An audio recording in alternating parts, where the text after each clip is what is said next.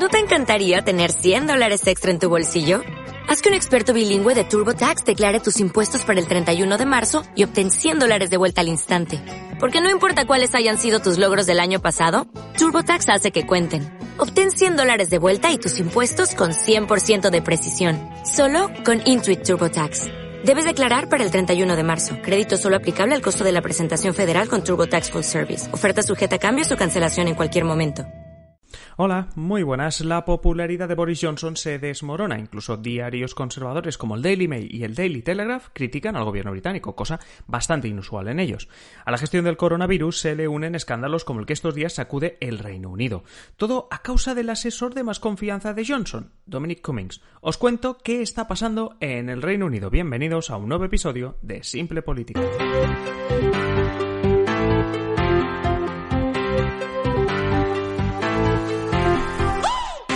Os habla Adrián Caballero y esto es Simple Política, el podcast que trata de simplificar y traducir todos esos conceptos, estrategias y temas que están presentes cada día en los medios y que nos gustaría entender mejor.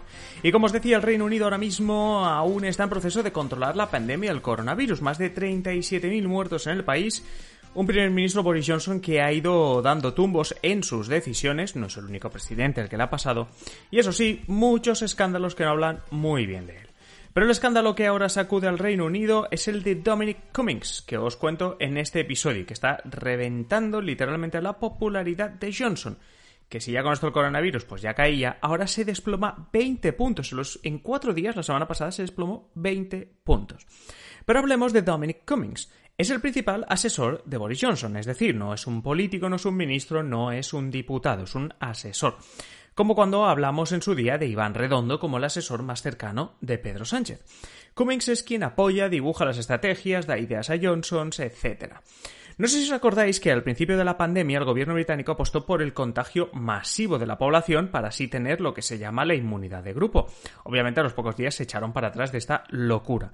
¿Pero quién fue uno de los que defendía a ultranza la idea del contagio masivo? Pues sí, Dominic Cummings, este asesor tan cercano a Boris Johnson.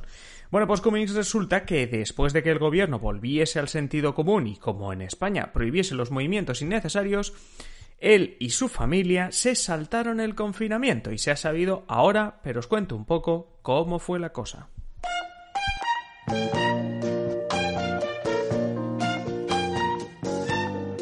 Ya sabéis que cuando las cosas se enredan, cuando la situación es un poco rocambolesca, me gusta poner esta sintonía. Y es que mm, esto es un poco rocambolesco. Para que tengamos una referencia cercana, el 14 de marzo en España, Pedro Sánchez anuncia el estado de alarma y confinamiento, que empieza el lunes 16 de marzo. Bueno, pues el 23 de marzo, unos días después, Boris Johnson anuncia confinamiento de mínimo tres semanas en el Reino Unido. Luego ya se ha sabido que ha pasado como en España, que han sido muchas más semanas. Pero bueno, Cuatro días después de este anuncio, es decir, el 27 de marzo, se confirma que Boris Johnson tiene coronavirus al igual que el ministro de Sanidad, Matt Hancock, seguro que os acordáis, porque incluso Boris Johnson estuvo ingresado por el coronavirus. Bueno, pues ese mismo día, el 27 de marzo, cuando se sabía que Boris Johnson y el ministro de Sanidad tenían coronavirus, las cámaras de televisión graban a su al asesor de Johnson, a Dominic Cummings, saliendo de la residencia oficial de Johnson, de Downing Street, es decir, había estado en contacto como asesor cercano, era obvio, de Boris Johnson. Ese día Cummings dice que está en casa aislado con síntomas del virus, es decir, con, que podría tener el virus. Bueno, no volvería a verse en público a Cummings hasta el 14 de abril. Pues mira tú por dónde el 31 de marzo, cuatro días después de decir que está en casa con síntomas de coronavirus, la policía de Durham, una población británica a más de 400 kilómetros de Londres, sitúa a Cummings y su familia allí. Es decir, que mientras estaba en casa aislado, Cummings decidió irse a más de 400 kilómetros. Hay que recordar que desde el inicio del confinamiento, como pasaba en España, las excepciones a moverse eran en caso de tener que ir a comprar, en caso de cuidar de algún dependiente o de una emergencia. Y ahora viene la parte de las explicaciones. Porque claro, a todo esto se le han pedido explicaciones. La mujer de Cummings también presentaba síntomas de COVID, así que los dos tienen síntomas de COVID y deciden que lo mejor es dejar a su hijo menor a cargo de los padres de Dominic Cummings, de más de 70 años ambos. Aquí ya vamos mal, porque si algo decían las autoridades británicas, españolas, etc., es que no dejes a los menores a cargos de personas vulnerables, como los mayores de 65 años. Pero claro, la historia de Cummings se complica. She was ill. She might have COVID, though she did not have a cough or a fever. Bueno, tenemos a Cummings diciendo que se van a una casa de sus padres porque tienen síntomas de coronavirus y es el caso de emergencia que les permite irse. Pero eso ya va en contra de lo que dictan las recomendaciones del gobierno, del cual es asesor, o sea que las tiene que conocer. Si tienes síntomas, te aíslas y te quedas en casa. Luego dicen, como hemos oído, que no tienen fiebre ni tos, por lo que por eso deciden salir. Vale, entonces sales sin un caso de emergencia. Es un círculo vicioso. Si estás enfermo de COVID o sospecha que lo tienes, no puedes salir de casa. Si me dices que ni tu mujer ni tú estáis muy mal y por eso te vas, también estás haciéndolo mal, porque entonces no hay motivo de emergencia que justifique que te vayas. Y esto también lo están repitiendo los medios de comunicación allí en el Reino Unido, esta idea del círculo vicioso en esta excusa. La idea de Cummings es que ya que están con síntomas, dejar a su hijo con sus padres para no ponerlo en riesgo es la mejor decisión. Pero ya hemos dicho que las autoridades sanitarias lo último que quieren es primero que salgas sin una razón justificada, si no es emergencia para ir a un hospital, y además es que tampoco dejes a, ningún menor o, tengas más contacto necesario con personas de riesgo, como serían los padres de Dominic Cummings. Luego está el tema de que la policía de Durham y los vecinos confirman que tanto Cummings como su mujer y su hijo estuvieron aislados en una propiedad cerca de la casa de sus padres. Así que no dejan al hijo con los padres, se quedan allí en aislamiento que no estaría del todo mal, pero es que, se, eh, bueno, se conoce el mismo, reconoció que cogieron un coche para ir a un castillo cercano a dar una vuelta, como el mismo Cummings cuenta aquí. We agreed that we should go for a short drive to see if I could drive safely. We drove for roughly half an hour and ended up on the outskirts of Barncastle town. A ver, por si no lo hemos entendido bien, Cummings coge el coche un rato para probar si está en condiciones y está bien. Así que ni en Durham estuvo en aislamiento, ni allí cumplió del todo el aislamiento. A todo esto Boris Johnson y el resto del gobierno defienden lo que hizo Cummings y hablan del instinto de padre, también defienden que lo que hizo Cummings está dentro de las normas, cuando claramente no, por lo que decíamos antes de que si tienes síntomas no debes ni moverte de casa, a no ser que sea para ir al médico.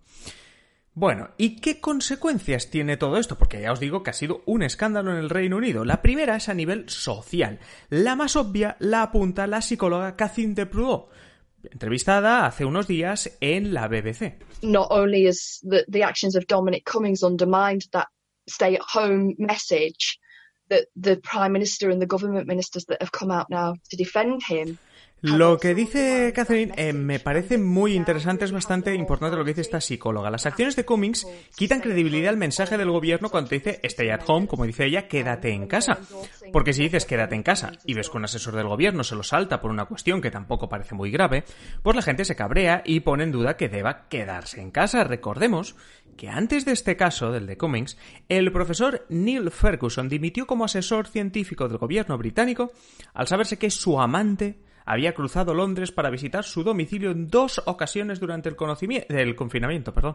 Y en Escocia, la jefa del Servicio de Sanidad del gobierno británico, Catherine Calderup, también dimitió después de desplazarse dos veces con su familia a una segunda residencia, algo que sabemos en España y en el Reino Unido también que eso no se puede hacer.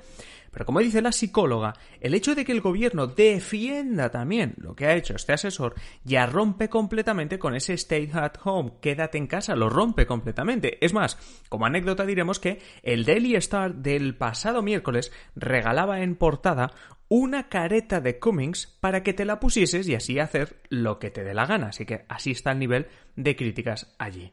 Ahora mismo ya no solo la oposición pide las dimisiones. El 71% de los británicos encuestados cree que Cummings actuó mal y el 59% pide su dimisión. Además, 40 diputados del Partido Conservador, el de Boris Johnson, piden al primer ministro que eche a su asesor.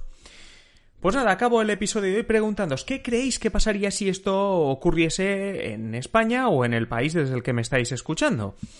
¿Qué, creéis? ¿Qué consecuencias podría llegar a tener? ¿Ha ocurrido algún, algún caso parecido? Y para los muchos que me escucháis desde el Reino Unido, ¿Qué opináis de, de, todo esto que ha pasado de este escándalo Cummings y que es, ah, bueno, como hemos dicho antes, el tercer escándalo parecido desde el confinamiento allí en el Reino Unido. Nada, ya sabéis que en este en en este episodio podéis comentarlo y, podéis poner todo lo que queráis, podemos abrir un debate en iVoox, además de que me podéis hacer llegar tanto vuestros comentarios como vuestras peticiones de nuevos episodios a adriancaballero.net barra contactar. Y antes de acabar, quiero pediros, como siempre, que os suscribáis a Simple Política, en Spotify, en iVoox, en Apple Podcast, donde queráis. Nos vemos ya en el siguiente episodio. Un saludo y que tengáis feliz día.